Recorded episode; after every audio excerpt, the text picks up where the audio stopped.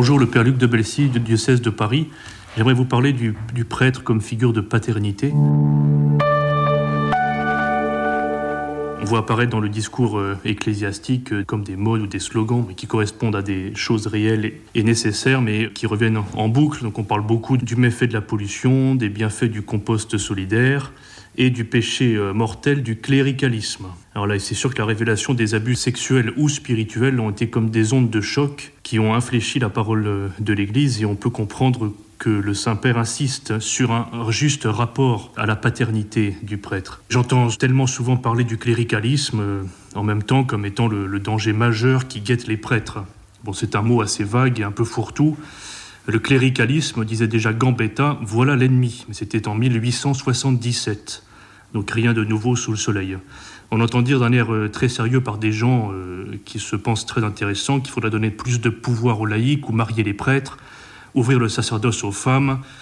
Et euh, ce sont de vieux slogans mondains, infiniment dépassés, infiniment ressassés. Vous savez, une fois, quelqu'un est venu me voir avec un document long et pénible, plein d'idées convenues d'ouverture au monde et de vieilles lubies maquillées de modernité, qui était son plan pour réformer structurellement la Sainte Église en me demandant de le transmettre au président des évêques de France et si possible au pape via l'annonciature.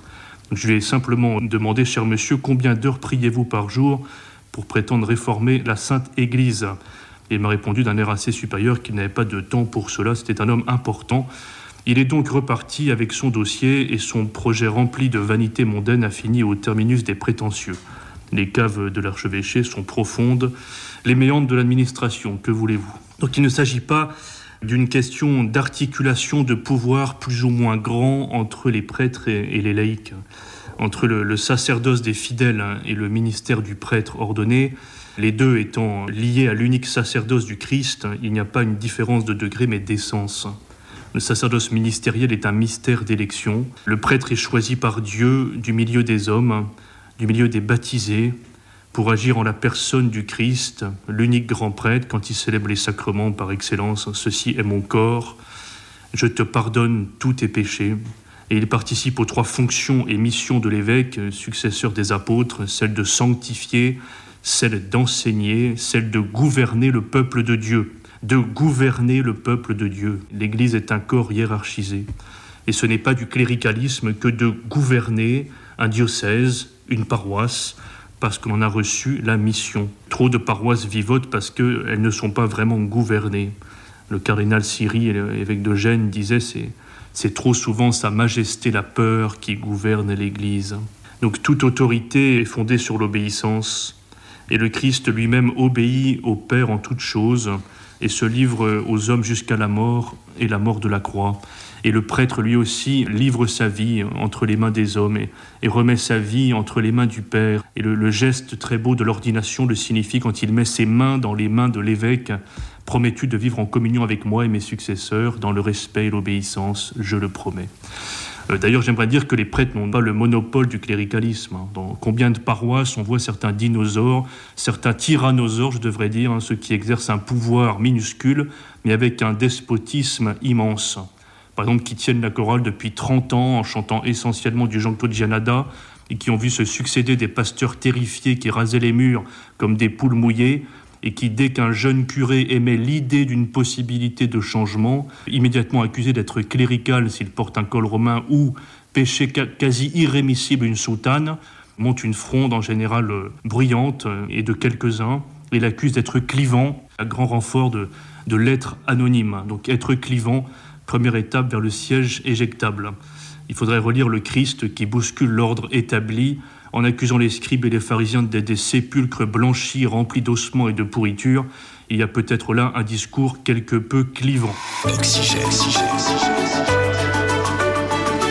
La question n'est pas celle d'un pouvoir plus ou moins grand.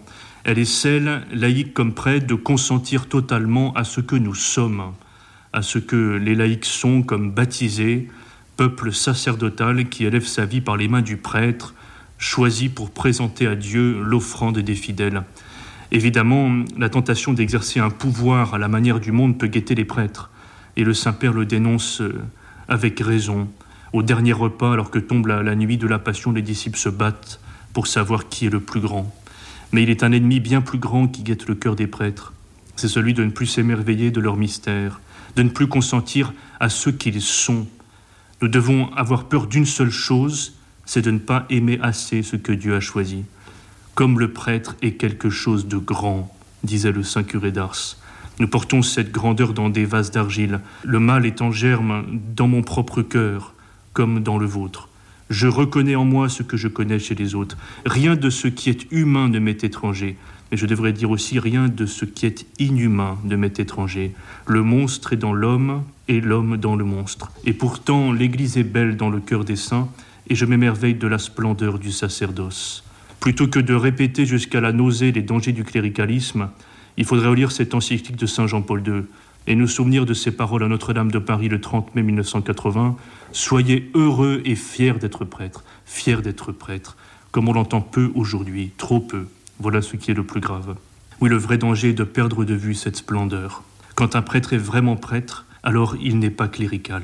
Le prêtre est identifié d'une manière particulière au Christ, en qui se reflète le Père éternel. On l'appelle Père, mon Père. N'appelez personne du nom de Père, dit, le Seigneur, mais cela signifie n'usurpez pas l'unique paternité de Dieu. Un seul est Père, notre Père qui est dans les cieux.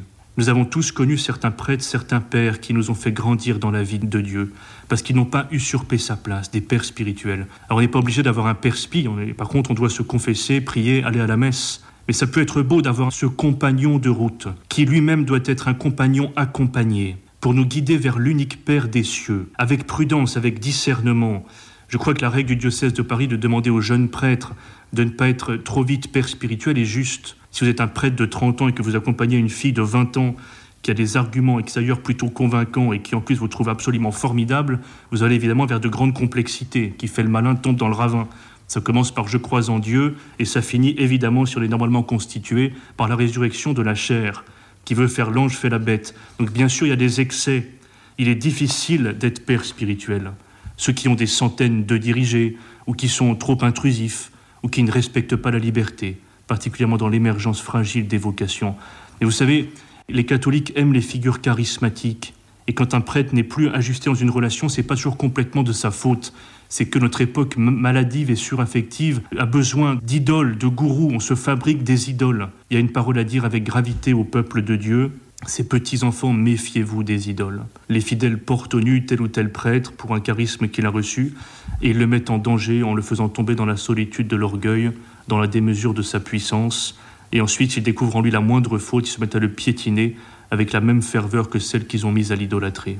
Donc aider le prêtre à être à sa place, sans fausse familiarité, avec une amitié respectueuse de son mystère, de la grâce qu'il porte en lui, et avec une certaine miséricorde pour ses faiblesses. Pensez la parole de Paul, mes enfants, pour que j'éprouve de nouveau les douleurs de l'enfantement, jusqu'à que le Christ soit entièrement formé en vous. Voilà la beauté du sacerdoce, faire que le Christ soit entièrement formé dans le cœur des fidèles, renoncer à l'esprit de possession, Certains prêtres nous font naître à nous-mêmes, ils sont des accoucheurs. Ils nous aiment beaucoup et ils renoncent beaucoup. C'est pour cela que le cœur d'un prêtre est toujours habité par cette bienheureuse souffrance de tout amour vrai, celle de Saint Jean-Baptiste. Telle est ma joie et elle est complète. Il faut que lui grandisse et que moi je diminue.